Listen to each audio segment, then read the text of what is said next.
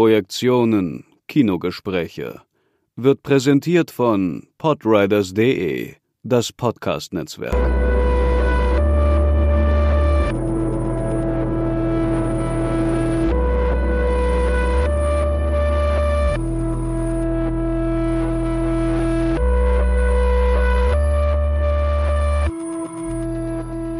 Und herzlich willkommen zu den Positionen einer Sondersendung des Podcasts Projektionen Kinogespräche, normalerweise mit Sebastian Seidler und Markus Stiegelecker. Heute nur mit mir, Markus Stiegelecker, und äh, meinem äh, Gast, Markus S. Kleiner. Er ist Professor für Medienwissenschaft an der SRH Berlin University of Applied Sciences und Vice President for Creativity and, und Interaction und ähm, er ist hier zum Thema äh, Kino versus Streaming. Wir werden heute diskutieren, was die Bedeutung von Kino aktuell ist, auch angesichts der Pandemiesituation und äh, welche Bedeutung das Streaming für die Verbreitung von Filmen und Serien hat. Ähm, der Anlass ist, dass am 1. Oktober im Drömer Verlag äh, sein Buch erscheint mit dem Titel Streamland, warum Netflix, Amazon Prime und Co. unsere Demokratie bedrohen. Dieses Buch ähm, werden wir heute auch ein bisschen vorab vorstellen. Es ist ja, wie gesagt, noch nicht verfügbar, aber wird dann, es ist vorbestellbar. Ne? Ja, absolut. Herzlich willkommen, Markus S. Kleiner. Ja, herzlichen Dank für die schöne Einladung, mein lieber Freund und geschätzter Kollege. Endlich darf ich bei euch im Podcast in der großartigen Reihe dabei sein. Freue mich mir heute mit dir ein freundschaftliches Streitgespräch über die beiden Konstanten Kino und Streaming zu sprechen. Wie, du willst dich schon streiten mit mir? Das machen wir doch immer ganz liebevoll. Du bist ja der große Vertreter in Deutschland für Film als Kunst. Ich bin da ja liberaler unterwegs. Mich interessiert Bewegbild generell ohne Fokussierung. Und ich glaube, wir haben sehr viel Dynamik, produktive Dynamik mal zu diskutieren in welche Richtung sich Streaming entwickelt, in welche Richtung sich Kino entwickelt und wie beide aufeinander einwirken. Sehr schön, ja. Sag mal, wann warst du das letzte Mal im Kino? Das war tatsächlich Anfang des Jahres. Du wirst mich nach dem Film fragen, ich weiß es nicht mehr. Ich war, mhm. glaube ich, in Duisburg im Programmkino, im Filmforum. Äh, da gehe ich meistens hin. Ich bin mhm. kein Freund von Multiplex-Kinos. Das stößt mich ab. Äh, mich stressen die Menschen da, die ihre XXL Popcorn-Tüten mhm. über meine Sachen schütten oder diese Cream Cheese Soße. Und äh, mich interessiert das kleine, fokussierte Kino. Mhm. Ähm, Duisburg hat ein sehr schönes, altes, traditionelles Kino, mhm. das Filmforum. Ähm, Im Ruhrgebiet gibt es ja auch noch diese Programmkinokultur. Mhm. Und ja. wenn ich ins Kino gehe, heute noch, dann gehe ich ins Programmkino. Mhm. Ja, das ist ähm, für mich auch sehr gut nachvollziehbar. Das geht mir natürlich ähnlich. Ähm, interessanterweise äh, war mein letztes Kinoerlebnis äh, vor, der, ähm, vor dem Shutdown. Äh, das war relativ intensiv. Ich habe mir nachts in einer ähm, Nachtvorführung in Berlin noch den Film Jojo Rabbit angeguckt. Und am nächsten Morgen dann, direkt passend, äh, die ernsthafte Variante, historisch gesehen, äh, ein verborgenes Leben von Terence Malick. Mhm. Ähm, was sehr intensiv war, weil ich hatte quasi nicht gefrühstückt. Der Film ist drei Stunden lang und ich hatte ja abends noch den Kopf voll mit dieser Anti-Nazi-Satire Jojo Rabbit. Ja. Und das war ähm, in der Tat ein sehr spezielles Erlebnis, weil ähm, das ist auch das, was natürlich für mich äh, Kino auch auszeichnet. Das Kino zwingt uns, uns zu fokussieren. Wir sind in einem Dispositiv, äh, in einem dunklen Raum, äh, müssen auf eine Leinwand gucken. Wenn wir rausgehen, verpassen wir etwas. Wir haben keine Chance, eine Pause einzulegen. Unser freier Wille ist dabei eingeschränkt. Also wir, wir sind, wir werden diktiert von dem Film, von der mhm. Filmvorführung. Und ähm, das ist für mich total wichtig. Also, dass ich einfach gar nicht die Chance habe, mein Handy zu checken oder äh, mal kurz rauszugehen und anzuhalten und solche Dinge.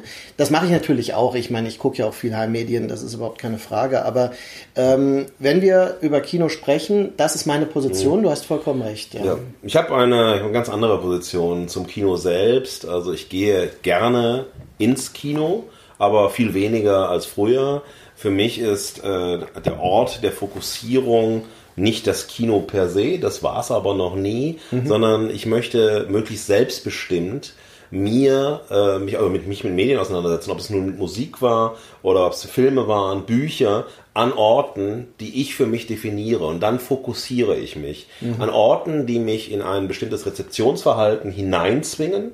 Ähm, für mich ist es eine Form von Zwang. Also ich muss meine Freiheit aufgeben. Wenn ich sie aufgeben will, mache ich das. Aber ich möchte nicht gezwungen werden.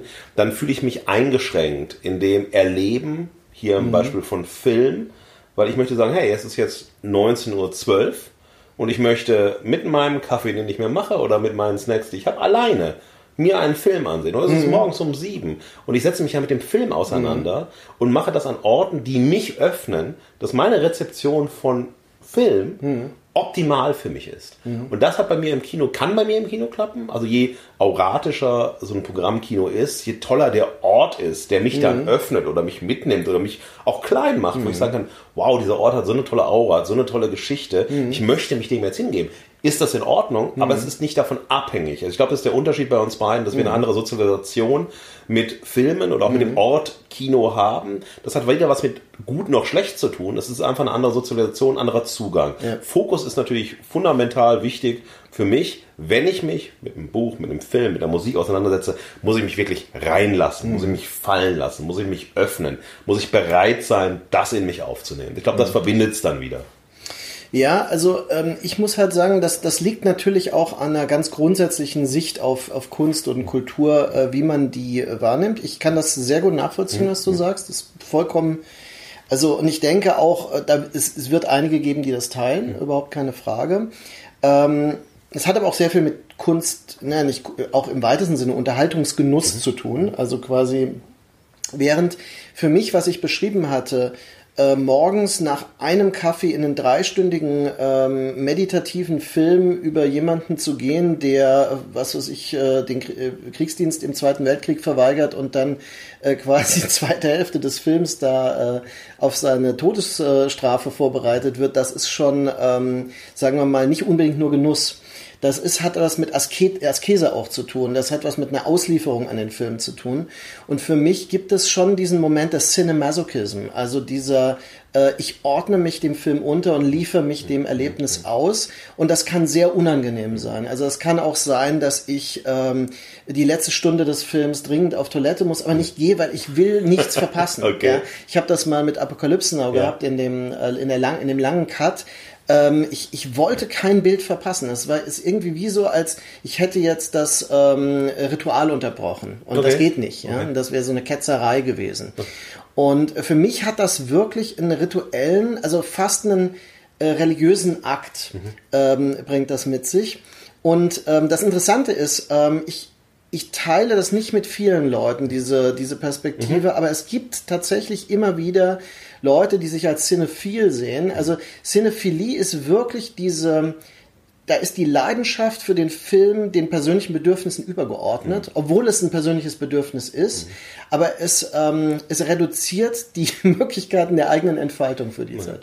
Es ist, ich, ich kenne das ja bei dir mhm. und ich kann das äh, bei dir voll nachvollziehen. Ich kenne das aus deinen Arbeiten, ich kenne das, weil wir lange äh, befreundet sind und auch zusammen im Kino waren. Ja. Und das ist mir leuchtet das ein. Bei mir ist es einfach etwas anderes, mhm. weil für mich ist äh, die Auseinandersetzung mit Film immer Dialog. Es ist mhm. nicht so, ich ordne mich nicht äh, dem Film unter, weil der Film Kunst ist oder mhm. Askese verlangt oder rituell sein muss. Nicht, dass ich das ablehne oder für falsch halte, mhm. nur bei mir ist es einfach umgekehrt. Ich möchte mit dem Film, der mich interessiert, in einen Dialog treten zu einem Zeitpunkt und an einem Ort, mhm. der mich bereithält, das mhm. machen zu können. Mhm. Und wenn ich Dialog meine, ist es auch so wie in Gesprächen. Man geht auch mal mhm. zurück, du hast doch gerade das gesagt. Und für mich ist es dann, und das ist dann beim Streaming etwa, oder wenn ich, ich habe ja auch früher DVDs gesammelt, ja. mache ich heute nicht mehr, mhm. ähm, ist es so, ich konnte zurückspulen. Mhm. Ich konnte mir nochmal etwas anschauen. Ich war vielleicht überwältigt von einer Szene, von einer Einstellung, mhm. von einer Farbe, von einem Sound. Äh, wir haben gestern Abend über Lords of Salem gesprochen, wo der Horror ja über einfach über dieses äh, Sounddesign Sound, herkommt. Und das wollte ich dann nochmal erleben. Und das ist für mich mich ja. einfach interessant, ähm, dass wir, dass ich dann sagen kann, okay, dieser Dialog, dieser Austausch, ja. dieses auch Begegnen des Films, aber in einem anderen Kontext, ist für mich wichtig. Sonst könnte ich auch keine Filme im Zug sehen. Das ist ja auch etwas, ich kann mich Ja. öffnen für einen Film. Ich habe mal, das ist schon zehn Jahre her oder zwölf Jahre her, Into the Wild gesehen. Ja, und Into the Wild habe ich im Zug gesehen. Es war unglaublich unangenehm. Zweite Klasse, Deutsche Bahn, an einem Viererplatz, unangenehme Menschen drumherum. Die Den habe ich auch im Zug gesehen. Echt, ja? Interessant, Echt? ja. ja. ja. Und es ist ja der Film, der die absolute Kontemplation verlangt. Ja. Der, nimmt, der will ich ja rausnehmen. Ja. Eine Geschichte eines Menschen, der raus aus der Zivilisation geht, der einfach enttäuscht ist von der Zivilisation, von seiner Familie Mhm. und zu sich kommen will, im Naturerlebnis. Und das ist ja auch, da sind ja sehr viele rituelle Momente auch in diesem Film enthalten, die dich ja auch bei dem, was du gerade beschrieben hast, abholen Absolut. können. Und ich habe, dieser Film hat mich an einem Ort, der so unangenehm wie nichts war, freitagsabends von Berlin nach Duisburg, Mhm. total voll. Die haben Picknick gemacht mit Leberwurstbroten, das weiß ich noch, Gürkchen und fiesen Getränken und es stank und es war heiß. Und dieser Film hat mich im, vom Laptop, im Zug so runtergebracht, so zu mir gebracht, mich so entspannt und mitgenommen, dass ich gar nicht aussteigen wollte, weil der Film war noch nicht zu Ende, als ich in Duisburg war. So als Sehr gut. gesehen, ja. Ja.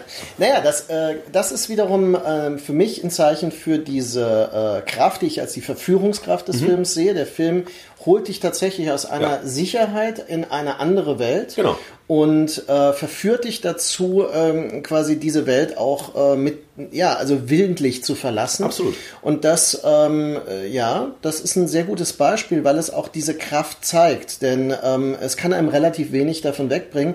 Es, äh, als Filmwissenschaftler äh, würde ich auch immer wieder sagen, äh, einen guten Film kann nichts ruinieren. Also selbst das Mhm. Ja. schlechteste Dispositiv und die schlechteste Wiedergabequalität lässt immer noch ahnen, wie gut der Film Absolut. ist. Also äh, Absolut. man, man kann das immer noch beurteilen, selbst wenn man nur einen, einen Ausschnitt aus dem Standbild sieht, hat Ja. man immer noch das Gefühl, wow, okay, da ist eine Kraft. Genau. Und ähm, das ist ja ist auch einer der Gründe. Ich meine, ich würde mich ja mit äh, anderer Kunst beschäftigen, wenn ich die für so stark hielte. Aber Film ist wirklich für mich in meiner Sozialisation auch das Wesentliche. Es gibt natürlich andere Dinge, die uns auch verbinden. Ja. Konzerterlebnisse, Natürlich. Musik, Live-Musik, Performance, ähm, die natürlich eine ähnliche in, äh, also Intensität haben. Aber das ist, für mich ist ein Konzerterleben vergleichbar mit einem Kinoerleben und ein CD-Hören vergleichbar mit einem DVD oder Streaming eines Films. Das ist bei mir vollkommen un unterschiedlich. Du weißt noch, als wir damals, das ist ja auch schon ewige Jahre her, bei Steve von Till waren, Ja. in einer Kulturkirche in Dortmund, ja, mit Old Seed als Vorband, wie wir beide Old Seed entdeckt haben. Und also der, ne, Wir waren bei Scott Kelly. Scott Kelly war es, genau. Ja. Steve von Scott Kelly, genau. Und ähm, dieser Ort hat es total ausgemacht. Das Konzert musste Ja. an diesem Ort stattfinden. Ja. Das war ja zur Karnevalszeit auch noch, Genau. ja, Altweiber oder wann es war. Also genau, ganz furchtbar total isoliert hat. total Ort, isoliert. Und dieser Raum hat wirklich, das war so eine Heterotopie, das Ja. war so ein Ausschluss und da brauchte ich live diesen Ort, dieses Erlebnis. Ja. Das brauche ich beim Film, kann, äh, brauche ich nicht diesen Kinoort, diesen auratisierten Ort, Mhm. Ja. sondern das kann bei mir zu Hause sein, das kann bei der Fahrt sein. Ja. Bei Musik ist bei mir umgekehrt. Also ich brauche die Live-Situation und keine Live-DVD. Kann das jemals? Nee, kann, niemals. Niemals, im Auch, entferntesten. Da, ein ganz wichtiger Punkt. Kein Streaming-Konzert. Genau. Äh, Nein, irgendwie niemals. irgendjemand plays Guitar at home. Nein. Kann das irgendwie kompensieren? Ähm, wie das gemeinschaftliche Erleben eines ähm, Konzertbeginns, Ja. auf den man äh, wartet. Genau. Ja, also ich habe solche Erlebnisse auch in den letzten Jahren gehabt. Ähm, in, äh, in Kopenhagen war ich spontan auf Chelsea Wolf und die, diese großartig. Spannung, diese Intensität mit dem Konzertbeginn, das ist, aber das ist für mich vergleichbar mit ähm, quasi, als ich zum ersten Mal Blade Runner gesehen habe Ah, auf ja. der Leinwand, Ja, ja, ja. oder sowas. Also das sind schon ähm, diese, wo alle Sinne vereinnahmt werden, wo man sich komplett aus der Welt herausgeschält fühlt. Ja. Ähm, okay, gut. Also es geht um re unterschiedliche Rezeptionsformen, die dennoch Intensität bewahren können. Deine Absolut. These ist ja auch, äh, du kannst auch im Zug äh, auf dem Laptop einen Film intensiv erleben, wenn er denn diese Kraft Genau. hat. Das ist natürlich die Bedingung. Nicht jeder Und- Film hat diese Kraft. Nein, und, und ich bereit bin, mit ihm in einen Dialog zu treten. Er Ja. muss mich öffnen, aber ich muss auch offen sein. Ja.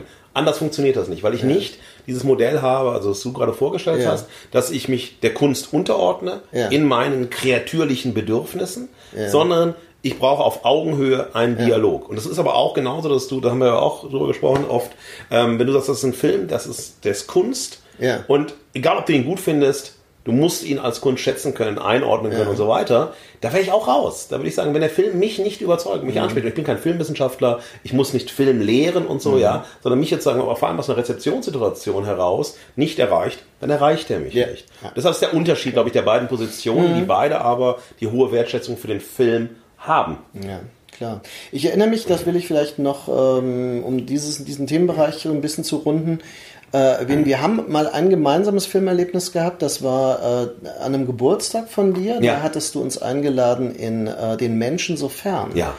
Ähm, ein Film mit Musik von Nick Cave Ja. und äh, Warren Ellis. Äh, mit Viggo Mortensen in der Hauptrolle. Eine ähm, Albert Camus-Verfilmung, Ja, genau. interessanterweise. Äh, ein Film, der ja ach, völlig untergegangen ist. Der, äh, es gibt ihn auf DVD, nicht mal auf Blu-ray. Okay. Ähm, er ist wirklich total stiefmütterlich behandelt worden danach. Aber äh, ein sehr intensives Erlebnis. Ähm, das, da erinnere ich mich, das war also diese, ähm, diese ehrfürchtige Ruhe im Kino Absolut. auch, weil der Film verlangt das ja, Ja, ja, weil es ist wirklich ein konzentrierter, leicht auch philosophischer Film. Ja, ja.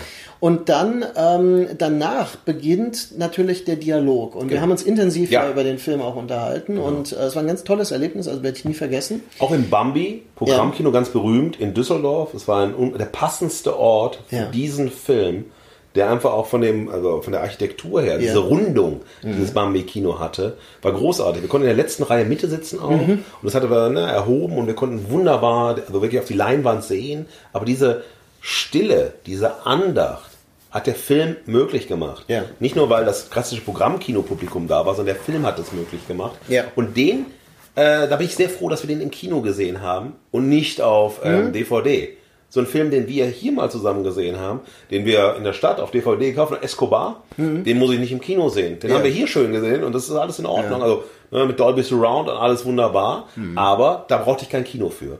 Und das ist sozusagen das, was ich sehr interessant finde, dass äh, für mich Filme ähm, nicht unbedingt an Orte gebunden sind, aber wenn man sozusagen wie das zufällig, man sucht diesen Film aus, er war gerade da, ne, und dann einfach sagt, verdammt nochmal, ja, das musste dieser Ort sein, das kann kein anderer sein. Ich habe den Film zweimal noch gesehen und er hatte nicht mehr die Stärke im Heimmedium wie Ja. in diesem Kinoerlebnis. Ja, okay. Mhm. Ja, äh, jetzt äh, die, der zweite Aspekt, äh, der ja auch immer wieder jetzt Anklang ist. Äh, Film wird immer mehr erst auf Heimmedien äh, verlagert. Ähm, wir haben ja eine sehr lange Dominanz. Wir hatten Video, wir hatten ähm, vorher noch Super 8, das wurden ja, Ja. Filme auf Ja, Super 8 ja, verkauft, die genau. waren unglaublich teuer damals. Aus meiner Kindheit kenne ich das Ja, noch. ich auch. Und äh, man, hat, man kannte auch meistens irgendjemanden, der mal so einen Projektor Ja. hatte und dann auch so Filme. Es waren meistens ja gekürzte Fassungen auf 40 Minuten oder 20 Minuten nur gekürzt. So kriegt der Sterne nur mit äh, Raumschlachten oder sowas.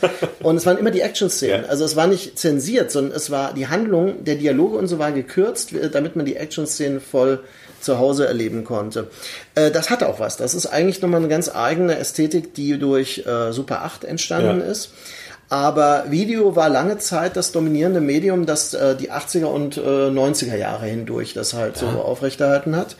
Ähm, dann aber kam DVD und für mich war das ein sehr äh, wichtiges so äh, so ein Erlebnis, das habe ich mir immer gewünscht, äh, Filme auf CD quasi. Ja, ja. Und weil ich mochte das Format der CD, bis heute mag ich das übrigens. Ähm, äh, ich äh, habe auch eine Menge Schallplatten Ja. und schätze die auch sehr, aber weil es ist als Kunstobjekt äh, durchaus äh, was anderes. Aber CDs sind einfach eine, eine sehr praktische Rezeptionsform. Und bei Film habe ich mich sehr gefreut, als DVDs auskamen. Und ähm, der DVD-Markt war enorm weltweit. Also und er ist bis heute ja präsent. Also DVDs gibt es bis heute und werden auch gekauft, interessanterweise. Ähm, der DVD-Markt wurde nie wirklich durch etwas ersetzt. Ähm, als Blu-ray aufkam, habe ich mich wieder sehr gefreut, Ja. weil ich mir dachte, super praktisch, immer noch dasselbe Format, aber in viermal so großer Qualität. Ist also für mich total spannend Ja. als äh, Cinefilm, Filmsammler auch. Und ähm, ich habe ja dann auch selbst sehr viel an Bonusmaterial und so weiter mitgearbeitet. Ähm, und äh, das ist auch bis heute so. Jetzt haben wir UHD und diese ganzen anderen ähm, äh, noch höherwertigeren Formate. Ähm, die haben sich aber alle nicht mehr in der Breite durchgesetzt. Also schon mit Blu-ray war es so, dass das nur für Sammler relevant wurde Ja, ja. und für so ein paar Technikfreaks, die ihre Anlage damit ausfahren können. Mhm. Aber im Endeffekt ist es so, dass äh, DVD das Heimmedium eine Zeit lang geblieben ist, bis Streaming kam. Ja. Jetzt haben wir Streaming. Streaming ist die im Internet übertragene, hochqualitative, das ist ja das Besondere, Genau. hochqualitative äh, Rezeptionsform von Filmen und Serien, Ja. Dokumentarfilmen und so weiter. Ähm, das ist etwas, was äh, kommerzialisiert wurde Mhm. natürlich mit Abo-Modellen und so weiter. Also Genau. darüber können wir gleich sprechen. Und das ist das, was eine neue Generation tatsächlich vor allem kennenlernt. Also äh, die Teenager-Generation von heute lernt vor allem Streaming kennen. Und wenn sie mit 16 so in der Pandemie jetzt auch noch Ja. erleben, Ja. äh, dann äh, ist auch Kino für die überhaupt kein Thema mehr, weil ähm, es wird ja nicht angeboten. Ja, also wir sind ja momentan im August 2020 immer noch in der Situation, dass wir ähm, dass die meisten Kinos ähm, sehr stark reduzierten Betrieb Ja. nur haben, ne, eingeschränkt äh, durch die Hygienemaßnahmen oder sind immer noch geschlossen. Also in Mainz sind einige Burgkamp-Kinos immer noch zu, Ja. weil sie so klein sind, dass es sehr schwer ist, die Hygienemaßnahmen Mhm, zu beachten. Und die anderen sind offen, aber sie sind sehr frustriert. Die Besitzer sagen, es lohnt sich eigentlich nicht, weil sie nie so, selbst wenn es voll ist, ist es nie voll genug, um die Kosten zu Ja. decken. Und deswegen haben wir eine große Krise des Kinos. Wir haben keine Krise des Streamings. Ähm, als die Pandemie begann, äh, war es sogar so, dass das so intensiv genutzt wurde, dass man äh, von der einem Schwächeln des äh, Internets Ja, ja, genau, äh, berichtete genau. zum Teil. Und ähm, da sind wir an einem wichtigen Punkt. Du hast jetzt ein Buch geschrieben, Streamland, das unser ganzes Land quasi schon äh, Ja. darauf ähm, fixiert, dass es im Streaming Rausch ist. Und ähm, für mich als Cinephilen ist das äh, zunächst mal ein Albtraum. Also für mich ist es zunächst ein Albtraum. Ich sage es ganz offen. Ja. Ähm, ja, ich nutze das auch. Also ich habe ähm, ich habe einige dieser ähm, äh, dieser Streaming-Modelle auch abonniert. Ähm, alle quasi legalen Formen sind für mich relevant, weil viele Serien und Filme sind ja auch nur noch da verfügbar. Ja, genau. Wir haben jetzt, ähm, ich will jetzt keine konkreten, das führt zu weit, aber es gibt Serien, die einfach nur noch im Stream verfügbar sind, die gar nicht mehr erscheinen Mhm. Ja. auf festen Heimmedien. Ja. So, und ähm, jetzt wäre die Frage, kannst du uns vielleicht ganz kurz erklären, ähm, worum es in deinem Buch denn geht? Ja, natürlich. Ähm, ich, da möchte ich erstmal zurückgehen zu dem Thema Video. Ja. Weil, wenn wir über Streaming reden, müssen wir zur, zum Video äh, und zur Videothek vor allem zurück, weil wir hier einen Moment der Befreiung haben. Was ganz wesentlich ist auch für den Erfolg der Streamingdienste. Es war zum ersten Mal äh, medienhistorisch überhaupt gesellschaftlich möglich, losgelöst von den festen Abspielorten, also dem Fernsehen und dem Kino, Inhalte wie Filme und Serien verfügbar zu haben, wann man sie haben möchte. Man muss ein Abo machen bei der Videothek und konnte dann die sich Filme ausleihen, für die man sich interessiert hat. Äh, Serien war ja nicht so VHS-Medium, das kam ja erst mit der DVD. Es waren aber vor allem Filme und man hatte die Möglichkeit, losgelöst von einem verordneten Plan der Bewegbildbespaßung zu konsumieren. Und das hat sich mit dem Erfolg der DVD auch fortgesetzt. Man hatte die Möglichkeit, sich so eine eigene Filmgeschichte zusammenzustellen, Filme nochmal zu kaufen, die ähm, überall sozusagen mal im Fernsehen stattfinden nochmal und im Kino. Und es war Freiheit so. Aber beim DVD-Markt, bei der Videothek, man hat zwar seine Angaben gemacht, ich wohne da, wir haben ein Abo ne, darin, aber man wurde nicht so dokumentiert. Das war sozusagen fokussiert auf die Videothek selbst. Man kam nicht in diese großen Datenbanken. Die Daten waren nicht äh, überall verfügbar für die Konzerne und so Ja, weiter. ja. Und das ist sozusagen etwas, was beim Streaming sozusagen an einem Umkippen von Freiheit ist. Darum geht es mir im Buch. Ich rede im Buch nicht über einzelne Filme und Serien, die spielen da eine Rolle, sondern ich rede über Streaming als Ökonomie und System. Und was macht sozusagen das Streaming-System? Weil das ist das Leitmedium unserer Zeit. Das ist, darum geht es im Buch, sowohl beim Bewegtbild als auch bei der Musik. Spotify ist der Riesenmarktführer, was Musikstreaming angeht. Apple Music, Amazon Music, also die ganzen Streaming-Anbieter haben Musik, haben Bewegtbild und der Großteil des Konsums findet eben über Streaming statt. Und dann ist die Frage, was passiert denn da? Wir haben die Idee der Freiheit, überall, wann ich möchte, so viel ich will, was ich will und so weiter. Gib mir Streaming. Ob ich im Zug sitze, ob es drei Uhr nachts ist, ob ich in New York bin, ob ich in Erkenschwick bin, das ist vollkommen egal. Ich kann alles sehen, was ich will. Also mal alles in Anführungsstrichen, aber ich habe einen Zugriff auf eine unendliche Vielfalt. Ich muss nichts mitschleppen im Koffer. Ich habe früher mal DVDs mitgenommen, als ich verreist Ja. worden bin. Habe mir das am Rechner dann angesehen. So unglaublich mühsam. Du hast alles da. Aber du zahlst einen gigantischen Preis dafür, den man in Kauf nimmt, um seine Lüs- Gelüste befriedigt zu bekommen. Du gibst deine Daten ab. Du gibst unfassbar intime Einblicke, die sonst niemand von dir hat, indem man sagt, okay, der hat dann und dann diese Filme gesehen. Der hat die so oft wiederholt. Der hat äh, Schauspieler sich angeschaut. Der, also, ne, es gibt so eine Kontinuität. Es gibt so eine, eine Sehbiografie, eine Nutzungsbiografie und so weiter. Und aus diesen Daten, die alle von dir gesammelt werden, was eine unglaublich gruselige Vorstellung ist. Also, dass du immer, wenn du ins Streaming gehst, Ja. Alles, was du tust, eins zu eins dokumentiert wird. Keine Marktforschung hat diese Daten wie die Streamingdienste, weil niemand kann so genau vermessen, was du wann tust. Das ist nicht nur ein digitaler Fußabdruck, es ist deine ganze Sehbiografie. Wir verbringen mehrere Stunden am Tag ja. im Streaming. Und sie ist absolut authentisch, weil sie ja. genau das dokumentiert, was wir wirklich genau. tun. Nicht das, was wir sagen, ja. was wir tun. Zuerst. Und das ist dann der, der, Umkippe, der Umkippbewegung bei mir im Buch. Also erstmal so dieses Klarmachen, was heißt das überhaupt, wenn wir denken, ach, ist doch nur Unterhaltung, ach komm, alles wird dokumentiert und so weiter. Also dass wir erstmal uns komplett öffnen, wirklich gläserne Nutzerinnen sind, die so intim und echt, wie du sagst, sind, weil sie nichts verstellen, weil sie nur das mhm. anklicken, was sie wollen. Aber dann kommt der nächste Punkt eines, einer sozusagen auch Seh- oder Rezeptionsmanipulation, um die es mir geht, ist, daraus wird dann geschlossen, die Algorithmen schließen daraus, das und das könnte dich auch interessieren. Das ist wie wenn du zu Amazon gehst, Kunden, die yeah. die und die Artikel gekauft haben, haben auch das und das gekauft. Mhm. Und auf einmal kriegst du eine Perspektive aufgelegt, wo du denkst, oh Mensch, die werten doch nur meine Daten aus und dann wissen die schon. Also Amazon weiß schon oder Netflix weiß schon, was mir gefällt. Yeah. Und dann fängt die Manipulation an. Das heißt, du hast eine Engführung von Sehgewohnheiten. Das heißt, okay, also ich habe das geschaut, dann schaue ich mir auch das an und das mhm. an. Und du ähm, verschließt dich einem viel offeneren Suchen von naja, was könnte mich noch interessieren, was ist gerade neu und so weiter, weil auf diesen Oberflächen ist ja immer nur eine, äh, wenn man Startseiten geht, eine bestimmte Auswahl. Yeah. Und diese Auswahl ist relativ klein, wenn man wirklich genau hinschaut. Das ist redundant, auch von Streamingdienst zu Streamingdienst. Yeah. Netflix, Amazon Prime, Disney Plus, Apple TV Plus, das ist alles, hat eine hohe Homogenität und auf einmal wird Sehverhalten sukzessive standardisiert. Und Sehtrends werden erzeugt ja, die vielleicht überhaupt keine Trends wären, wenn sie nicht so zugespitzt sind. Und genau. dann fängt es an, problematisch zu werden. Und darum geht es in meinem Buch. Durch die Selektion des Angebotes genau. und die äh, schrittweise Reduktion des Angebotes. Genau. Wir haben ja eine sehr auffällige Entwicklung, weg zum Beispiel bei Netflix, weg von äh, Kinoproduktionen ja. von internationalen ja. hin zu Serienproduktionen und dann noch hin zu Eigenproduktion. Genau.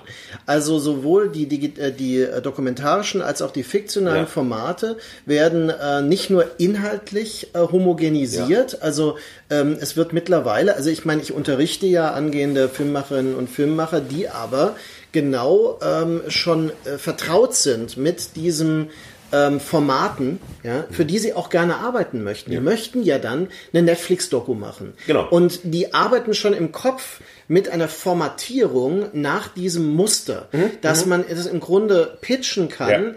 Ja. Äh, für das wird jetzt ein drei oder ein Fünfteiler als mhm. Miniserie ähm, um eben äh, etwas, wo ich sofort sagen würde, äh, äh, wo ist die Verdichtung? Mhm. Wieso mhm. kann man das nicht in 70 oder 90 Minuten ja. erzählen? Warum braucht man drei oder fünf Teile dafür? Genau.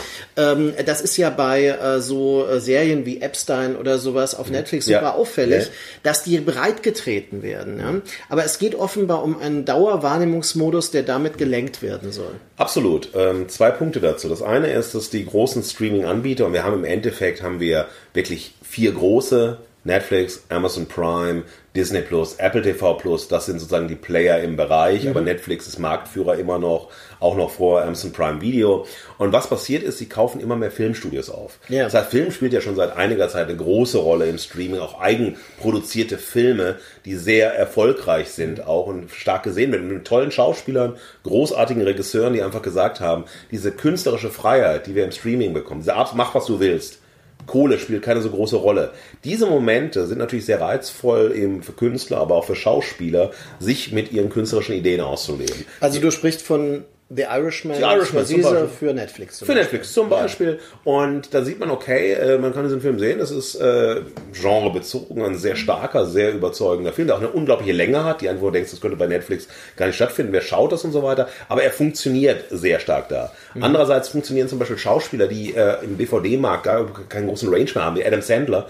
Der ist auf einmal ein großer Star wieder bei Netflix, die Filme von ihm. Mhm. Also da kann, passiert sehr viel gerade und gerade je mehr Studios gekauft werden und je mehr man dann wirklich Film Film in den Filmkulissen produzieren mhm. kann, da ist auf einmal Film und nicht nur Serien stark. Mhm. Das andere, was ganz interessant ist, was, äh, was Epstein äh, gesagt, diese Serie, äh, Serie habe ich auch gesehen, die Doku-Serie, ähm, über ne, diesen üblen äh, Zuhälterring, da, ja. Kinderschänderring, äh, ja, Vergewaltigerring. Und äh, was Netflix jetzt macht, und das ist der nächste Schritt der Manipulation, ich kriege ähm, fünfmal die Woche, ja, wir haben sieben Tage die Woche, kriege ich von Netflix den Hinweis, schaust du das nochmal an. Schau dir das nochmal an Also, warum soll ich mir jetzt fünfmal Epsteins Doku anschauen? Yeah. Ich habe die gesehen, ich habe es verstanden, worum es geht. Und das ist der Mechanismus, oder, oh, du hast das noch nicht zu Ende geschaut. Ja. Schau es doch mal zu Ende. Ja. Und du wirst also permanent hingebracht. Oder was kann es als nächstes sein, ist die Frage. Das ist wie früher an der Wursttheke als Kind.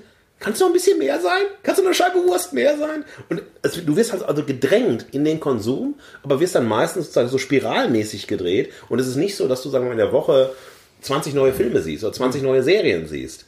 Es, du entdeckst immer wieder was, aber trotzdem ist diese, also dieser Mechanismus von Manipulation und rückwirkendem Bedürfnis, so wie das Adorno und Horkheimer eine Dialektik der Aufklärung nennen, Ja. das findet dadurch statt. Ja. Und darin siehst du, in dem Buch ähm, wird das ja im Titel schon Ja. deutlich, eine Gefahr. Ich sehe eine große Gefahr, ähm, weil Streaming ist der, äh, also einer der erfolgreichsten Teile in der Digitalwirtschaft. Und wenn wir darüber sehen, das erste, was wir machen, ist schon fast voreingestellt überall. Wir wollen etwas erfahren, also wo ist eine Lokalität, was bedeutet ein bestimmter Begriff, gehen wir zu Google. Ja. Dann auf einmal gibt es die Google-Algorithmen, die uns einpassen und die uns führen und lenken nach unserem Google-Suchen. Ja, wir vertrauen Google oft viel mehr als unseren Partnern, wenn wir sehen, oh, ah, ich, hab- ich fühle mich irgendwie schlecht und Dr. Google weiß Bescheid und ich google mal. Chlamydien. Ja, ja, ja, und, äh, da gibt irgendwas ein und so. Und ähm, wir vert vertrauen dieser, dieser anonymen Datenmaschinerie so Ja. sehr. Wir sind offener wie alles andere. Auch, ne, warum ist Internetpornografie so groß? Weil man all seine Geheimnisse, was man gerne sehen möchte, und das ist ja auch Film, Pornogra pornografischer Film, etc., und das eingeben und das aber nicht den, vielleicht nicht Freunden, sonst jemand sagen, Ja. sondern wir machen das. Also die Suchdienste sind eine große Nummer. Wikipedia form formiert unser Wissen über die Welt. Das ist Ja. ein kleines Monopol von Leuten, die schreiben das Wissen der Welt auf. Und man denkt, das sind Tausende von Menschen, die was aufschreiben. Ist aber nicht der Fall. Und wir vertrauen der Digitalwirtschaft so sehr unser Interessen, unser Leben, unser Apps, die uns führen durch die Stadt. Niemand schaut mehr auf den Plan, sondern wir werden geführt. Und alle sammeln unsere Daten. Auch du hast Alexa, hat mich sehr erstaunt, weil immer, wenn du mit dem Internet verbunden ist, dokumentiert Alexa, was wir hier sprechen. Alexa ist gerade an. Also sie hört uns zu. Und du wirst Empfehlungen kriegen, die Alexa rausnimmt aus dem, was wir hier sprechen. Also wir sind permanent in der Auswertung. Also wir werden permanent vermessen. Ich krieg sicher demnächst dein Buch empfohlen. Das finde ich ziemlich gut. Du kriegst es sogar geschenkt und gewidmet. Nein, aber es, es funktioniert so. Und das ist etwas, was ich extrem Demokratie bedrohend halte, dass eine Wirtschaftsmacht oder verschiedene Wir also das sind ja Monopolisten, über die wir sprechen, Ja. ähm, das Wissen über uns so intim haben, Ja. wie kaum jemand anders und unsere Wahrnehmung von Wirklichkeit nicht ideologisch, aber konsumistisch formen. Und damit richtig viel Geld machen. Wobei das natürlich auch im äh, Sinne von Horkheimer Adorno äh, eng verbunden ist. Natürlich, das, Ja, äh, das, ja, ja. Dieser Mechanismus erzeugt ja Ideologie. Das heißt ja Kulturindustrie. Und Affirmiert, genau, Genau. affirmiert eine Ideologie, die eine Konsumideologie ist. natürlich, klar. Und äh, der wir ja auch in jedem Bereich unterworfen werden. Die politische Ideologie ist der Neoliberalismus. Genau. Das ist ja ganz klar. Und deshalb heißt ja, das war Kulturindustrie bei Don Horkheimer, heute ist der Neoliberalismus. Und äh, das ist etwas, was ähm, vor allem, also nicht das, darum, dass Menschen viel Geld mit Produkten machen. Wir kaufen auch Butter, wir kaufen Wasser. Ja. Wir kaufen, also, ne, also das geht nicht um materiell, materiellen Konsum, sondern es geht darum, dass diejenigen, die unsere Daten besitzen, viel mächtiger sind als teilweise Parteien oder politische Systeme, die niemals so viel wissen, weil sie im Rahmen der Demokratie uns gar nicht so ausforsten können und so weiter. Und darin sehe ich eine ganz große Gefahr, dass nämlich durch Unterhaltung, wie bei Streamingdiensten oder Service, wie bei Google, ja, wir standardisiert werden, weil das Erste, was wir machen, ist, wir sind alle permanent mit dem Internet verbunden. Mehrere Stunden am Tag sind wir online und durch diese Sprachassistenten, ja, alle sagen, so sind moderne Haussklaven, so ähm, Siri, äh, Alexa, aber die hören uns auch immer zu. Klar. Und das heißt, es formt unseren Zugang zur Welt, unseren Blick auf die Welt. Und das ist, was ich als demokratiegefährdend beschreibe. Am System nur der Streamingdienste und zeige, wie auch wir zum Beispiel bei der Serie Dark, die ich für gnadenlos überbewertet halte. Das ist eine Verarschungsserie par excellence, weil sie den Zuschauerinnen die Idee gibt, ihr seid so smart, wenn ihr mit uns versteht, was da geht. Das ist alles so verwickelt und verwoben. Und am Ende, nicht spoilern, wird es ja aufgelöst jetzt äh, in der dritten Staffel. Und im Endeffekt wirst du, wird nur so getan, als ob man total intelligent sein müsste, um diese ganzen Fäden zusammenzuziehen und so weiter. Und im Endeffekt ist es nur ein banales Spiel, damit die Zuschauerinnen denken, wow, aber im Endeffekt ist das äh, Pillepalle, es ist Blödsinn. Also Ja? eine Simulation Ja, von Komplexität. Genau. Und man denkt, boah, sind wir komplex Ja. und dark. Ja. Da sind wir auf einem, äh, bei einem interessanten Punkt, auf den ich auch jetzt zu sprechen äh, kommen möchte, nämlich äh, gibt es ein Potenzial der Subversion in diesen Kontexten. Es wurde oft darüber gesprochen, zu Beginn, als Netflix hierher kam als Streamingdienst, ähm, da habe ich relativ früh auch ähm, mich damit auseinandergesetzt und habe tatsächlich Filme entdeckt, wo ich dachte, wow, okay, ähm, we- äh, Wolfsnächte, Hold the Dark Ja. ähm, von Jacques Saulnier ist, ist ein Wahnsinnsfilm. Jeder sagt natürlich sofort, gut, der ist in Breitwand gedreht, der ist fürs Kino gedreht und wurde von Netflix gekauft und erscheint jetzt als Netflix-Film, ist aber keiner. Genau wie Rom, äh, Ja, Roma. Roma, Ähm, das ist ein Wahnsinnsfilm. Und Ja. da könnte man Ja, ja, natürlich ja. sagen, äh, gut, wir haben offenbar das Potenzial, künstlerisch sehr hochwertige, herausfordernde Filme äh, in Streamingdiensten unterzubringen und einem äh, vergleichsweise größeren Publikum zu vermitteln. Ja. Das wäre fast eine künstlerische Subversion eines kommerziellen Systems.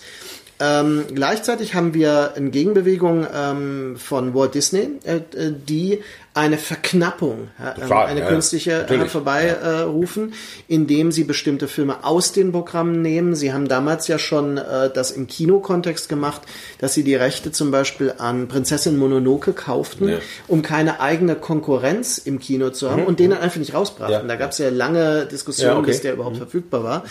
Ähm, all diese Dinge äh, sind, haben sich auch verändert mittlerweile, aber es ist dieses Aufkaufen, Fox ist aufgelöst quasi als eigene Produktion Ja. und äh, wird dann übernommen und dann wird das gelenkt. Also wir haben einerseits die Idee, äh, man könnte was Subversives in kommerziellen ähm, Kontexten platzieren. Andererseits haben wir eine Überkommerzialisierung, die zu einer Verknappung und einer Lenkung äh, des Angebotes führt. Wie siehst du das Potenzial des Subversiven und Künstlerischen in dem Zusammenhang? Naja, da- dadurch, dass du ähm, erstmal die künstlerische Freiheit bei den Regisseurinnen hast, eine Serie, die ähm, niemals für ein Massenpublikum ist, aber eine der für mich wichtigsten äh, Serien der äh, letzten 10, 15 Jahre ist, ist Too Old to Die Young von Niklas Oh ja. Riefen. Das, Oh ist ja. eine, das ist eigentlich eine Nicht-Serie, Serie. Ja. ja?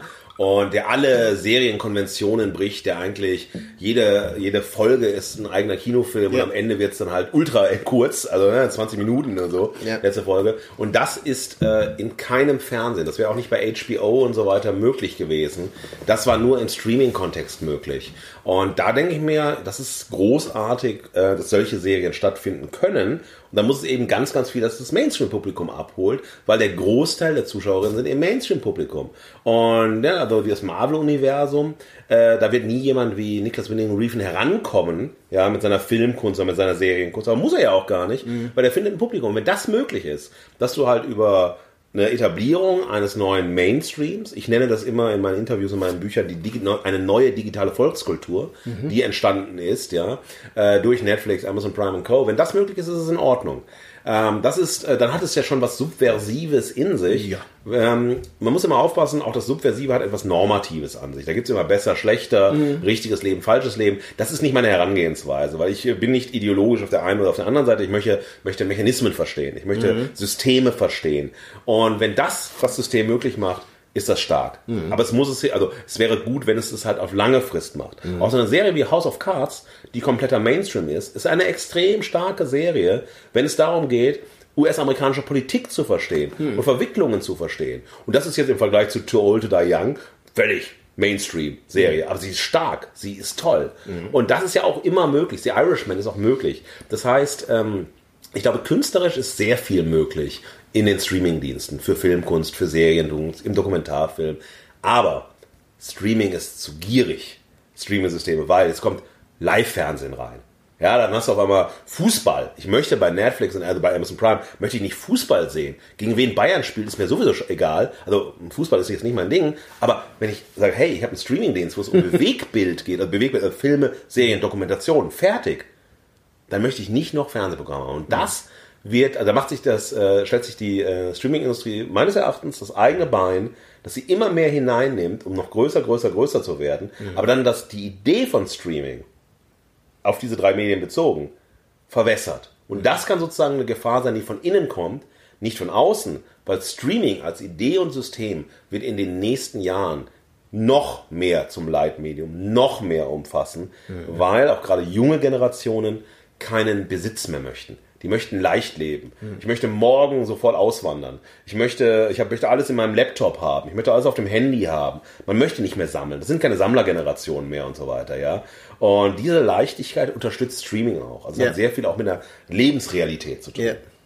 Das ist natürlich ähm, für mich und möglicherweise sogar für uns Ja. Mhm. äh, zum Teil sehr problematisch, weil wir das ja, äh, wir sind anders sozialisiert Genau, worden. genau. Wir sind in den 80er, 90er Jahren äh, sozialisiert worden mit äh, einer Intensität auch des Sammelns, Mhm.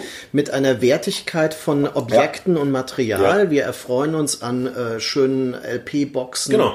An äh, Mediabook-Filmen mit äh, tollen Booklets äh, und äh, Dokumentationen vielleicht dazu, wo man einfach äh, tiefer gehen Ja. kann, wo man sich beschäftigen kann. Ja. Das ist ja das große Problem. Ich will ein Beispiel geben. Ich habe äh, mit Johannes F. Sievert, der hat den äh, Kinofilm Rewind gemacht, ein äh, Thriller mit Zeitreisethematik. Ähm, und äh, er hat diesen Film ähm, mit mir gemeinsam auch diskutiert Ja. in einem Werkstattgespräch, das wir im Studio gedreht haben, schön mit Filmszenen hinten dran. Ist toll Okay, gemacht. super, ja. Und äh, wir haben dann gesagt, okay, das stellen wir der Firma äh, zur Verfügung für die ähm, DVD. Ja. Und dann äh, sagte die Firma, nee, der wird sofort als Streaming verkauft. Und dann sagten wir, pff, okay, war enttäuschend Ja. schon, ja, weil das Material dann nicht mehr da wäre. Und dann haben wir gesagt, okay, wir stellen ihn kostenlos zum Streaming zur Verfügung, als Bonusmaterial. Und ich glaube, er wurde an Amazon Prime verkauft. Auf jeden Fall haben die gesagt, das interessiert sie nicht. Aber das ist, äh, dafür gibt's andere Möglichkeiten. Äh, da müsstest du YouTube nutzen. Ja. Das ist ja genauso. Haben wir, YouTube- ist auf YouTube. Genau, Also man ja. kann das Gespräch sehen. Genau, und das ist ja so, dass man sagt, also für Netflix und Amazon Prime bringen solche Bonusmaterialien nichts. Das ist nicht, sind nicht Mhm. die Dienste dafür. So ein Dienst wie, äh, so eine Streaming-Plattform wie YouTube, die natürlich ein Kessel Buntes anbietet, aber immer mehr Filme, Ja. also, ne, also als Richtig, eigener ja. Streaming-Dienst funktioniert. Auch legal halt. Legal, Ja. Mhm. Serie muss man auch kaufen oder äh, mieten oder was auch immer. Ja. Und da gibt's einfach die Möglichkeit. Das äh, Problem ist natürlich dabei, dass es äh, eine relative Unsichtbarkeit hat. Äh, weil äh, Ja. alles, was bei äh, YouTube unter einer Million ist, ist kulturell nicht relevant. Ja. Es ist einfach nicht relevant.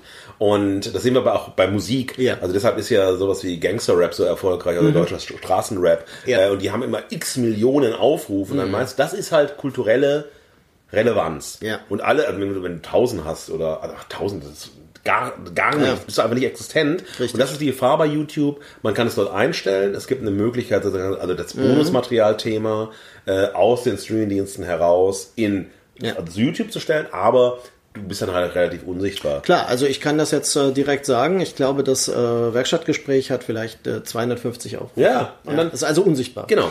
Und äh, jetzt ist es so, dass auch der Film natürlich nicht die Präsenz hat, Ja. weil er nicht äh, so vermarktet wurde, dass er sie Genau. überhaupt bekommen konnte. Aber das ist natürlich äh, gleichzeitig noch äh, für jemanden wie mich, die, der ich ja auch äh, Bonusmaterial für Ja. Blu-rays herstelle. Ich meine, davon verdiene ich auch Geld. Ja, Äh, das ist, also ich mache keinen äh, zwei Stunden Audiokommentar, den muss ich ja vorbereiten. Das ist eine aufwendige Sache. Also da muss man, äh, ich habe äh, für Twin Peaks Fire Walk with Mhm, Me, ähm, das ist über zwei Stunden. Ähm, da habe ich mehrere Bücher gekauft, gelesen, äh, wieder gelesen. Ich habe äh, mir äh, wirklich seitenweise Notizen gemacht. Es ist so, als würde man ein Buch schreiben. Ja. Und ähm, ja, das kann man nicht unter ein paar hundert Euro ähm, ja. äh, Honorar machen.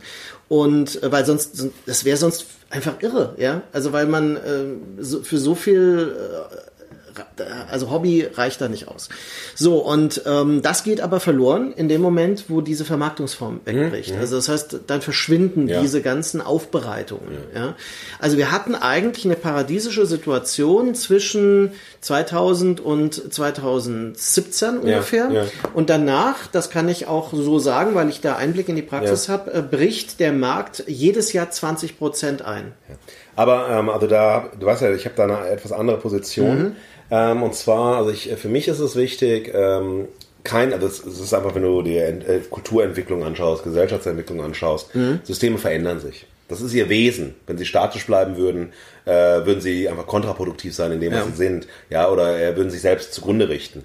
Und wenn eine Zeit sich verändert, ein Zeitgeist sich verändert, ein Medienumfeld sich verändert, dann ist es an einem selbst zu sagen, okay, was sind jetzt Kanäle, Formen der Kommunikation, die das aufgreifen? Und denke daran, äh, warum wir beide sehr stark, also wirklich sehr, sehr stark im Medienbereich arbeiten und gesagt haben, nicht der klassische akademische Betrieb, nicht Tagungen, Und diese Themen, nicht immer 100.000 Sammelbände, die wir alle gemacht haben, wo wir geschrieben haben, das sind die Medien, sondern wir wollen eine neue Form der Popularisierung von Wissen wählen, um einen Bildungsauftrag auch, der in der Idee der Hochschule steckt, auf eine andere Ebene zu stellen. Mhm. Weil die Hochschullandschaft, also zumindest in unseren Fällen, in denen wir uns bewegen, sind meistens aus meiner Perspektive, aber ich glaube, das sind wir ganz nah beieinander, Unbildungsanstalten, kleine, enge Zirkel, die dann mit 20 Leuten über ein Thema XY sprechen und es sozusagen nur in einer Selbstverständlichkeit machen, ja, ja, wir haben ja den Raum, das einfach machen zu können und dadurch das Potenzial, was Film, was Serie mhm. haben können, als mhm. Bildungsmedien, mhm. als Dialogangebote, als Beobachter von gesellschaftlichen Entwicklungen, all das, was uns interessiert, was wir permanent mhm. in den Medien kommunizieren, warum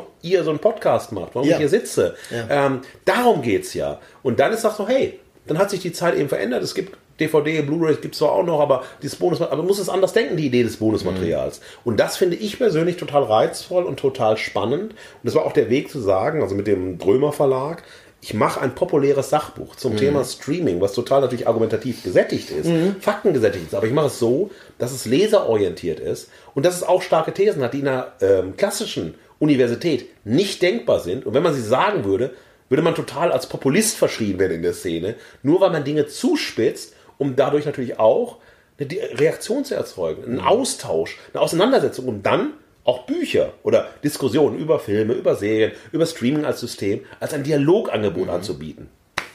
Naja, also ich denke auch, man kann nicht nur den Begriff Bildung, wie du es jetzt äh, gesagt hast, sondern auch den Begriff Wissenschaft, ja. wenn man ihn ernst nimmt und als Wissen schaffen genau. ähm, äh, begreift, dann geht es durchaus darum, das Wissen auch für die Öffentlichkeit äh, zu schaffen ja, und genau. äh, zugänglich zu machen. Und ähm, klar, das wird als populärwissenschaftlich diffamiert, ja, als, genau. also grundsätzlich genau. erstmal, egal ohne Überprüfung ja. in den meisten Fällen. Andererseits ist ja die Blasendiskussion, also das, das Hermetische, ja. was du beschrieben hast, ineffektiv. Total. Das ist natürlich etwas, was das erreicht tatsächlich niemanden. Und es ist ja ähm, interessant und auffällig, wie viele Bücher, äh, wie viel mehr Bücher ja. auch mittlerweile erscheinen, weil sie müssen nur kleine Auflagen ja. haben. Früher war es so, man brauchte die Auflage, damit man überhaupt den Druck rechtfertigt, also ja. den Druckvorgang. Heute ist es Digitaldruck. Du kannst äh, On-Demand äh, genau. Print machen. Selbst große Verlage wie Springer, Wissenschaftsverlag, äh, produzieren On-Demand. Also sie, sie machen dann 20 äh, Druckversionen, schicken die an die Autoren und der Rest wird online vertrieben oder als Kapitel verkauft. Also äh, sagen wir mal so, das ist natürlich auch eine aktuelle ähm, äh, Umstellung. Ja. ja. so wird es halt auch genutzt. Andererseits äh, ist das etwas, was äh, sich von dem entfernt, was man gewohnt war, was ja. auch früher einen anderen Effekt hatte. Man hat ja früher in den 80ern äh, Buchreihen gehabt, wie Fischer äh, Cinema genau. oder Heine Filmbibliothek. Würde man jetzt heute wissenschaftlich auch nicht ernst nehmen. Aber das waren natürlich die Dinge, die auch mich geprägt haben genau, und natürlich. Leute meiner Generation. Ne? Und, aber es ist das ist ja das, was ich meine. Man braucht, also wenn wir auch dieses Kino-Streaming, es ist kein Versus für mich. Mhm. Es ist kein ja. Kampf der Supergiganten und so weiter. Es geht nicht darum. Es geht darum, was kann und Streaming hat sehr viel vom Kino gelernt und auch, dass sie die Studios aufkaufen, dass sie die Regisseure gut behandeln, die Schauspieler gut behandeln, denen unglaublich viel Geld geben und so weiter, ist wir lernen, was vielleicht ineffektiv war, was nicht möglich war in mhm. Studiosystemen, ja, Studiosystem Hollywood, was zum, ich meine, du kennst es beim Fernsehen, ich meine, wie fast unmöglich es ist, irgendwie was durchzubekommen, wie lange das dauert, bis Stoffe entwickelt werden in Serien. Ich meine, du hast ja selber auch mal als äh, Drehbuchautor äh, genau, was du tätig. Der Fahnder, ja. ja, und genau das mhm. ist ja diese Verhinderung, die passiert und da haben wir jetzt die Möglichkeit, also was lernen beide, also Kino und Streaming voneinander? Und was kann man dann selbst ja. als diejenigen, die das reflektieren, kontextualisieren, einordnen, kritisieren, was lernt man darauf, um seine eigenen Formate zu verändern? Und das, was in der Wissenschaft größtenteils passiert, ist ein Abschluss vom öffentlichen Diskurs, aus einer unfassbaren Arroganz heraus, dass man, dass man, das wahre Wissen macht. Und dann will man also Filme wie in seine Höhle schleppen und sagen, ja, das musst du so betrachten, sonst verstehst du den Film gar nicht. Mhm. Und man nimmt ganz vielen, die sich nicht auf eine Perspektive einlassen. Und das ist nämlich genauso Verführung und Manipulation. Äh, schau es dir systemtheoretisch an oder schau es dir genre-theoretisch und so weiter an. Mhm. Man verengt sozusagen das Potenzial des Films auf so einen ganz kleinen Bereich und dann sagt man, wenn du das nicht verstehst, verstehst du gar nichts. Und dann erzählen wir dir gar nichts und so weiter. Und nimmt einfach die Verantwortung der Wissenschaft weg, auch sozusagen in einen Dialog mit einer breiten Öffentlichkeit zu treten. Und auch die Relevanz wirklich deutlich zu machen. Genau. Weil äh, ich denke ja immer noch, dass das Medium Film, egal wie man es rezipiert, also vom Kino bis zum Streaming, eine eigene Wertigkeit, Kraft und Eigensinnigkeit Genau. hat, die Ja. es wert ist, diskutiert Natürlich. zu werden. Und die auch nicht wirklich äh, reduziert werden sollte auf genau diese ähm, von dir eben auch erwähnten Teilbereiche. Ja. Wir hatten ja diese Sendung über äh, was ist Filmkritik? ja, Mhm. ja. das war eine äh, etwas provokante Frage, weil sie ja sich auf aktuelle Tendenzen bezog auch. Und da ging es ja darum, das zu kritisieren, also bestimmte hermetische Perspektiven äh, bewusst aufzubrechen, Ja, ja. das zu fordern wirklich und ähm, eine kulturelle Relevanz damit wieder deutlich zu machen und zuzulassen. Ja? Und quasi den Genre-Fans den Genrefilm im besten und konstruktivsten Sinne äh, wieder wegzunehmen, um ihn zu öffnen, in seine wirkliche Relevanz auch zu zeigen, genau wie das künstlerische Kino. Denn ähm, genau diese, diese Reduktion auf, auf Blasen, auf elitäre Zirkel und so weiter, ähm, äh, macht es kleiner, als es ist. Und das Feuilleton hat äh, da ja ganz viel zu beigetragen. Das Feuilleton war eine andere Art von Wissenschaft, das klassische Feuilleton, wenn es um Film ging, um Literatur ging, äh, um äh, Wissenschaftsbücher ging, weil sozusagen es war Aufklärung für die über die Aufklärung der Aufklärung Aufgeklärten. Das war einfach ein ganz verengtes Publikum und dann waren es aber auch ganz harte so Doorkeeper, die gesagt haben, gut, schlecht. Und die aber sich nicht dafür interessiert haben, es einem breiten Publikum aufzuschließen, sondern die selbst Richter über Werke waren, Ja. die Sachen legitim, illegitim. Und das ist genauso kontraproduktiv gewesen. Absolut. Und diese Kämpfe hat man auch im Kleinen, also wir sitzen hier in Mainz, äh, ich erinnere an die Testcard. Äh, aber guck dir das an, das war ja so immer ideologisch hochgeladen. Was durften für Texte da rein? Wer durfte schreiben? Wie musste Film betrachtet werden? Wie musste Kunst betrachtet werden? Und man denkt, Mensch, das war ja eine popkulturelle Zeitung, eine Zeitung, also Test, ne, Beiträge zur Popgeschichte. Und es waren wieder Verhinderer-Diskurse oder Diskurse, die gesagt haben, wir wissen, wie es richtig ist, ja.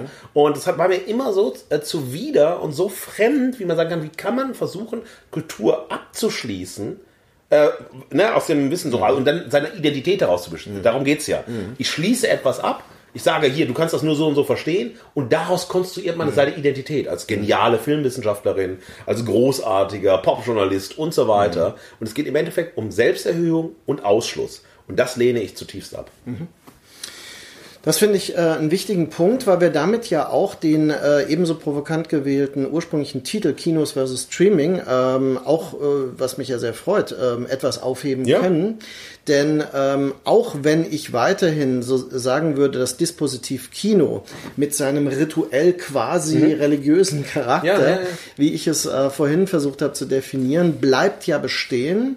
Äh, hoffentlich, sagen wir mal, bleiben die Institutionen bestehen, die äh, auf Wunsch das auch äh, verfügbar halten. Aber auch ähm, die Rezeptionsform des Streamings ähm, öffnet es für Möglichkeiten. Wir haben ja auch äh, ambitionierte Anbieterinnen und Anbieter wie äh, Mubi. Ja, oder Ja. alles Kino, Ja. äh, die deutsche Variante, also die Dokumentation des deutschen Films äh, von den 20ern, Mhm. von Geißendörfer, und da haben wir auf den Weg gebracht, bis 2018. Wir haben Mubi. Genau. Äh, genau, das ist ja, es gibt ja viele auch. Ja, in ähm, äh, Amerika gibt's auch Criterion. Ja. Ja. das ist leider durch die IP-Adresse für uns erstmal äh, erstmal Erstmal, ja. verhindert, aber Punkt. Aber das sind natürlich hochinteressante Angebote und äh, gerade Criterion äh, arbeitet mit einer sehr starken Dokumentation ihres Filmangebots, indem sie Essays äh, zugänglich machen, die sonst eben in den Editionen waren, dann ähm, kann man die kostenlos auch von außen Ja. äh, lesen. Dann wird man neugierig, dann ähm, gibt es Trailer, dann gibt es Dokumentationen und ähm, das sind und verschiedene Untertitel und Sprachfassungen und so weiter. Das wäre tatsächlich für mich die legitime Fortführung mit äh, aktuellen Mitteln, äh, wie man auch eine cinephile und authentische Aufbereitung von ähm, solchen, ähm, ja, von Filmkunst äh, bereithält für ein großes Publikum. Und ähm, das würde im Grunde auch keine Konkurrenz bedeuten. Das Genau. würde eine Ergänzung Ja. bedeuten. Genau wie ich auch Blu-ray und Kino immer als Ergänzung betrachtet habe. Also ich war nie derjenige, der sagte, jetzt habe ich Blu-ray, jetzt habe ich meinen großen Fernseher oder eine Projektion und ein, ähm, eine Surround-Anlage zu Hause. Jetzt brauche ich das nicht mehr. Das Ja. Dispositiv ist verabschiedet. Genau. Ne? Und Gin braucht Tonic. Haben wir gestern Abend festgestellt. Und es muss gemischt werden. Das kommt Merkt auf- man aber jetzt nicht mehr. Nein, nein, das kommt auf die Mischverhältnisse an. Ja. Und darum geht's mir. Ich möchte nicht äh, zwei Entitäten, die nebeneinander stehen oder immer kämpfen, sondern mich interessieren Vermischungen, Ja. Mischverhältnisse, ja, Grenzüberschreitungen auch. Das ist ja einfach spannend. Was ist, Ja. wenn Kinostreamer sich noch stärker zusammendenken, nicht mehr diese Konkurrenzerlebnis, weil das Kino wird bestehen bleiben. Ja, natürlich, das Kino Ja. wird doch nicht verschwinden durch Streaming. Aber Streaming ist halt eben wichtiger als das Kino momentan für den größten Teil der Bevölkerung. Nicht für dich als Filmwissenschaftler und cinephiler Mensch, aber es ist einfach, Ja. da muss man, das ist weder gut, es ist, es ist eine Tatsache. Und je mehr man sich verbindet und nicht ausschließt, desto spannendere neue Dinge können entstehen. Aber deswegen würde ich ja auch ähm, das, was du ähm, vorschlägst, auch äh, in deinem Buchansatz, Ja.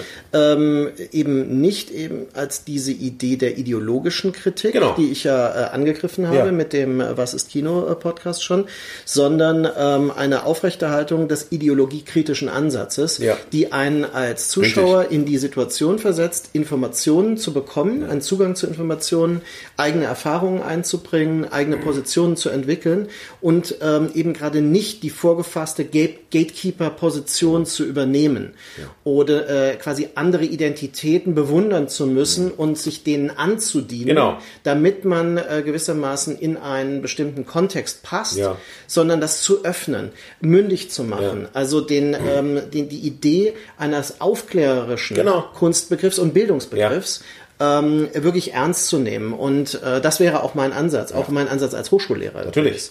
Und als Wissenschaftler. Und äh, das ist auch genau der Grund, die ähm, Grenzen des populären Vermittelns zu berühren und manchmal zu überschreiten, um genau das zu leisten. Ja. Um eben nicht den elitistischen Bildungsbegriff ähm, äh, zu, zu präferieren. Ja, ein ideologiekritischer, äh, filmkritischer Ansatz will nur die eigene Legitimität sichern. Ich will sagen, meine- Ideologischer. ja, ideologische, ja. Aber sagen, meine Legitimität sagt hier, mein Ansatz ist richtig, so muss man Film sehen. Und dann ist das im Endeffekt nichts anderes wie Kunden, die auch gekauft haben. Das heißt, Leute, die dem ideologiekritischen Ansatz Ja. folgen, folgen auch dem und dem, schauen das und das, schauen das und das nicht. Und das und müssen, nicht, genau. Genau, müssen andere verachten. Das ist einfach ein Spiel der Macht und nicht eine Auseinandersetzung mit den Gegenständen. Und dieses Spiel der Macht, in Macht geht es immer nur um eins, um die Selbsterhöhung.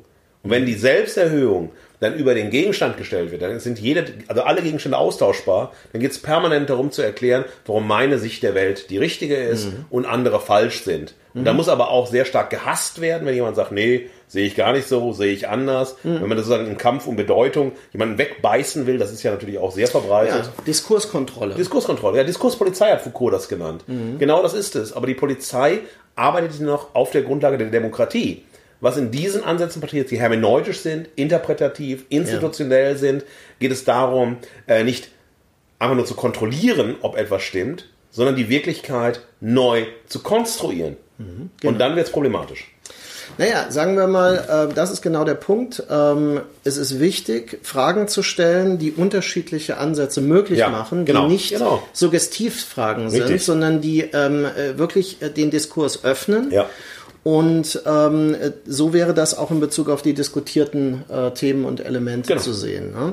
Ähm, deswegen, natürlich kann man und darf man das auch nicht vorgeben. Ich meine, das Thema war etwas äh, provokant formuliert, weil natürlich die Diskussion in cinephilen Kreisen geführt wird. Natürlich. Ja?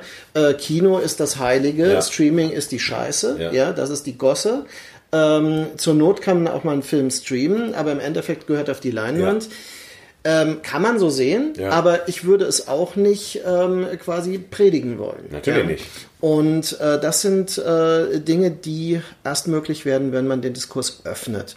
Das finde ich aber einen sehr guten Schluss. Also ähm, und ich denke, es ist auch eine, eine ganz gute Perspektive. Die kann man gerne überprüfen, wenn man dein Buch liest. Also Da ob, ja du das, mehr drin, ob du das- das überhaupt äh, erfüllst. Ja, natürlich. Also nicht, dass du hier uns irgendwas Eben erzählst. Blödsinn ne? erzählt, steht gar nicht im Buch. Und äh, man kann das gerne auch an äh, meinen äh, eigenen Veröffentlichungen sehen. Ich habe ja bewusst diese Trilogie, die Grenztrilogie, äh, im Martin Mhm. Ja. Mhm. Schmitz Verlag veröffentlicht, von Filmessays. Das ist ja etwas, was es einfach in der Form aktuell nicht gibt. Wer veröffentlicht Filmessays Ja, ja. und warum?